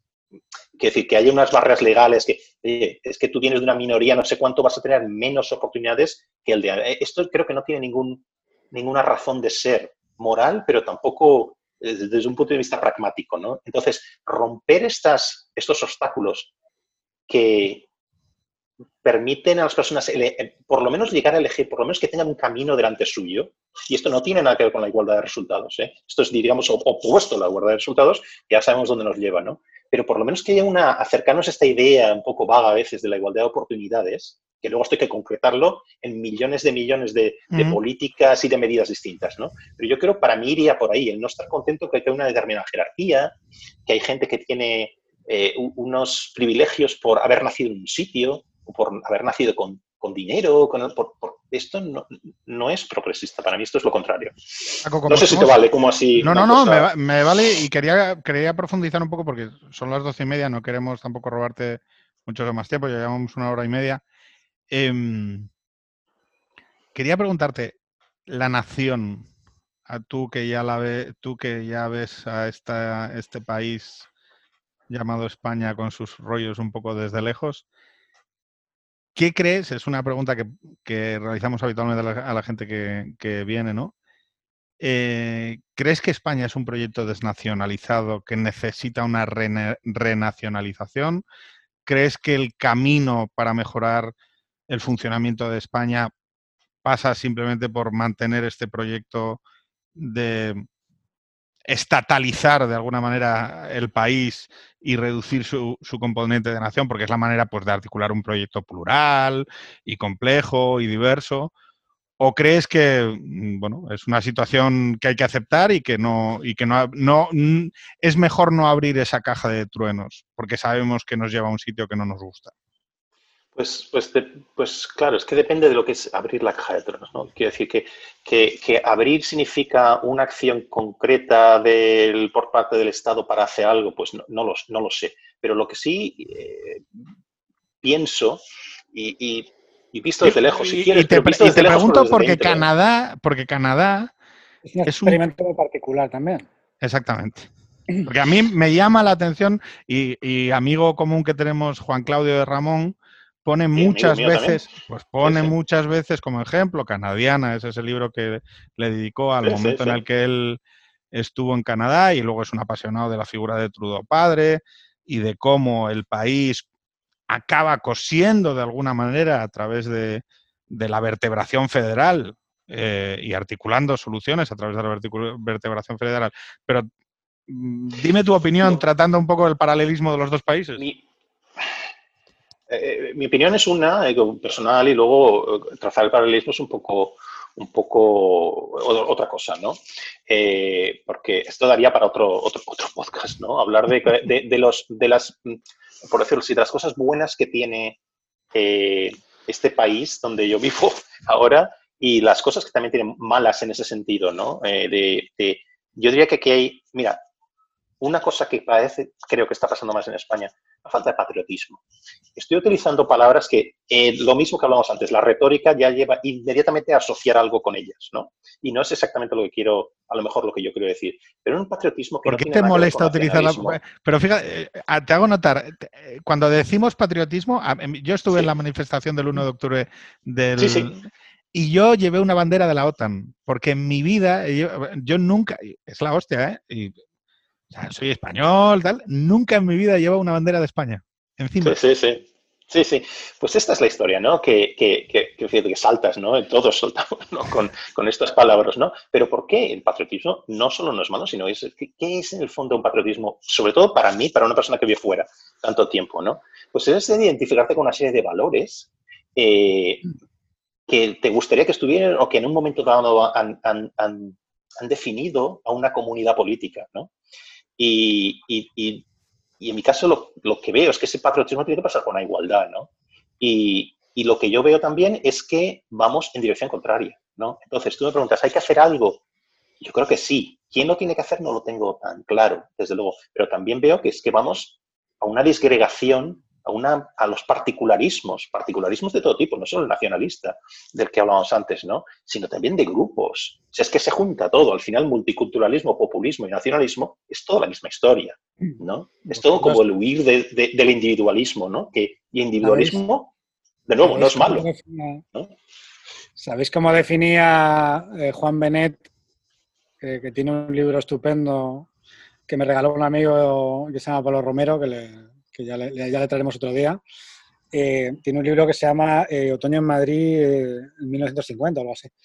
Y, cuenta una historia de la mili de Juan Benet, que, es como la definía el sargento en la mili el patriotismo. O sea, vosotros imaginaros hacia 1950 en la, la mili. Entonces, el sargento de Juan Menel les definía el patriotismo como a que cuando veis un francés os da mucha rabia. Pues eso es el patriotismo. Sí, sí. No, claro, claro, esa es, esa es la historia, ¿no? De, el del pueblo de al lado, el no, el no, sé qué. Claro, es que esto, esto es lo que se está aprendiendo. Yo, esto... yo lo defino de otra manera, que es cuando yo vivía en Londres, una mañana que estaría de resaca seguramente, porque era Londres y yo tenía 20 años, eh, por, por, el, por, el, Seguramente estaría, sí. Por el ventanuco del, por el ventanuco del patio interior, no sé quién eh, pone eh, y empiezo a Lo estás contando como si vivieras en, un, en, unos bajos de Dickens o algo así. No, no, no. no. en un apartamento que no estaba mal. Pero por el ventanuco empieza a subir, no sé quién lo ha puesto, el Cadillac solitario de Loquillo. Y a mí se me caen las lágrimas. Claro, claro. No, Oye, pues Paco, vamos a pedirte. Eh, de algo que hayas extraído, y te voy a pedir que me digas tres obras, ¿vale? Un libro, una peli y un disco, ¿vale? Y, y, que, y, que, lo hayas extraído y que le puedas explicar a quien nos está escuchando qué es lo que extraí, qué es lo que extrajiste de ello. Venga, una peli o una serie, lo que quieras. Una serie. Que te haya gustado, ¿eh? Disfrutona. O sea, de a ver, ¿qué te diría una serie? De, veo que 500.000 y no sé, elegir una, ahí me pillas, ¿no? No sé. Eh, te diría, por ejemplo, eh, ¿cómo se llama? No sé si está en, está en Netflix, pero no sé si en, todos los países al mismo tiempo. ¿Cómo se llama? Eh, ah, no, esta no era, no era, no era, no era, no estaba en Netflix, perdona, creo que era. El The Bridge, el puente. El puente, sí, claro. Sí, sí. Pues no solo me divirtió muchísimo, sino, pero sino me permitió ver esta, cómo funciona la política también en, en, Escandinavia también. Que eso es un tema que ni siquiera es el tema del, del, del, asunto, pero las diferencias entre unos países y otros, diferencias sociales, políticas, ¿no? Lo digo esto porque son muy, tengo muchos vínculos con Escandinavia, profesionales y personales, ¿no? Y entonces me permitió descubrir algo que yo la veía por otros eh, motivos, pero me permitió descubrir esto también. Libro. ¿Libro? Libro que, quería, que creía que iba de alguna forma a salir en la, en la discusión. Es un libro de hace unos de hace pocos años, pero ya tiene como tres años o algo así, debe ser, y se publicó en España también, que lo publicó Debate, no recuerdo con el título exacto. Es un libro de Mark Lila. ¿vale? El retorno del eh, liberal. Exacto, el Once and Future Liberal, ¿no? Sí, sí, sí, sí. Vino a presentar Marlila a, Toronto, lo invitó el, consulado francés, él es muy afrancesado, ¿no? Eh, y bueno, nos estuvimos luego cenando, yo conozco al, cónsul, etcétera, y estuve hablando con él del, libro. Es un libro que a mí me impactó, me impactó, porque no dice nada que no supiéramos, pero lo mete todo, todo, ¿vale? Y explica un montón de estos problemas que, hemos, de las cuestiones que hemos estado discutiendo hoy, todo está ahí metido en una cosa muy, muy sencilla, ¿no? Tú sabes que, tú sabes que, este podcast, eh, que nace en la, en la, vicepresidencia primera del Congreso de los Diputados, cuando estaba allí, eh, yo tenía una mesa y enfrente estaba la, mesa de Jorge. Eh, sale por tres libros. Sale por El retorno del liberal de, de Mark Lila, sale por La mente de los justos, de Jonathan Haidt, y sale por After Europe, de Krastev. De Krastev, ¿no? que, con, que para mí condensan esos tres libros, o sea, lo que es eh, la política basada en la identidad y las transformaciones a las que aboca. No, no te, porque se escriben siempre desde la perspectiva liberal, ¿no? Es decir, siempre es hay una visión que juzga, ¿no? De alguna manera lo que está, lo que está, lo que está pasando, ¿no? Hyde yo creo que un poco menos, ¿no? Y Krastev mm, yo creo que en los siguientes ya se pone a intentar interpretar o a, intentar entender qué es lo que viene, ya simplemente diciendo, mira, es que esto es lo que, es lo que va a suceder. Pero esos tres libros son la esencia, de, la esencia decantada de Extremo Centro. Coincidimos, coincidimos. ¿Un disco? Uf, ahí me pillas, me pillas, eso que estoy todo el día oyendo música. Eh, el otro día, eh, reggaetón un poco difícil en mi caso, pero, pero bueno, soy muy abierto de coco, así que... Pero no, el otro día estaba, fíjate, eh, reescuchando un disco que debe hacer ya hace 40 años que salió, o algo así, que era el, el, el Stardust de Bowie. Y aquí no hay ningún tema de, que me... Más, bien... de los 70, principios de los 70, ¿no? y, que yo, era un apasionado y compraba con el poco dinero que tenía eh, todas las ediciones, una edición japonesa que me llegaba a una tienda en Valencia donde yo vivía. Y, bueno, pues, y, entonces me hizo pensar, joder, qué mayores nos hemos hecho, coño. Es del, es del 72, ¿eh? Sí, algo así. Y no sé si sabes que el, el, eh, los críticos lo llamaron ya el mejor disco de la década, una década que acababa de empezar, ¿no? Era algo tremendo, ¿no? ¿Y, qué extraías, tú, ¿qué extraías tú de Bowie? ¿Qué extraes? El escapar de un de una vida, mm, digamos, el pensar que había otra cosa que no era simplemente la ciudad que me rodeaba y, y, la diaria. Lo, dice tal cual, Bowie, no sé si lo has visto, pero en algún documental, alguna entrevista lo dice tal cual. yo vivía en suburbia. Sí. Teníamos estas casas iguales y tal, y vivíamos bien. No, pasábamos ningún tipo de penuria, pero joder, es un coñazo. Yo tenía que pensar que había otra cosa. Claro, pues, esta es la historia, entonces pues, con... Sí. Con este mm. mensaje, eh, precisamente eh, con David Bowie, con Zig Stardust, con ese glam eh, y luego la, la caracterización y el atreverse, el atreverse, el atreverse sustancialmente no por querer ofender a nadie, no por querer echarle en cara a nadie nada, simplemente porque si no la vida es un coñazo, joder. Por la libertad, claro que sí. porque si no la vida es un coñazo. Oye, pues Paco, un tremendísimo placer. Muchísimas gracias por acompañarnos y nada. Gracias, por invitarme. Gracias. Por ejemplo, a contarnos de Ignatiev, que le conoce. ¡Ay! Es verdad, se nos pasó, me lo había comentado. Sí, ahí está lidiando con el amigo Orban. pero bueno. Oye, pues entonces hacemos una cosa, Paco. Otro día venimos, hablamos de fuego y cenizas y hablamos de la política. Pero la política como práctica. Vale, muy bien. Muchas gracias por invitarme. Un placer. Un abrazo muy fuerte. Adiós. Hasta luego. Adiós.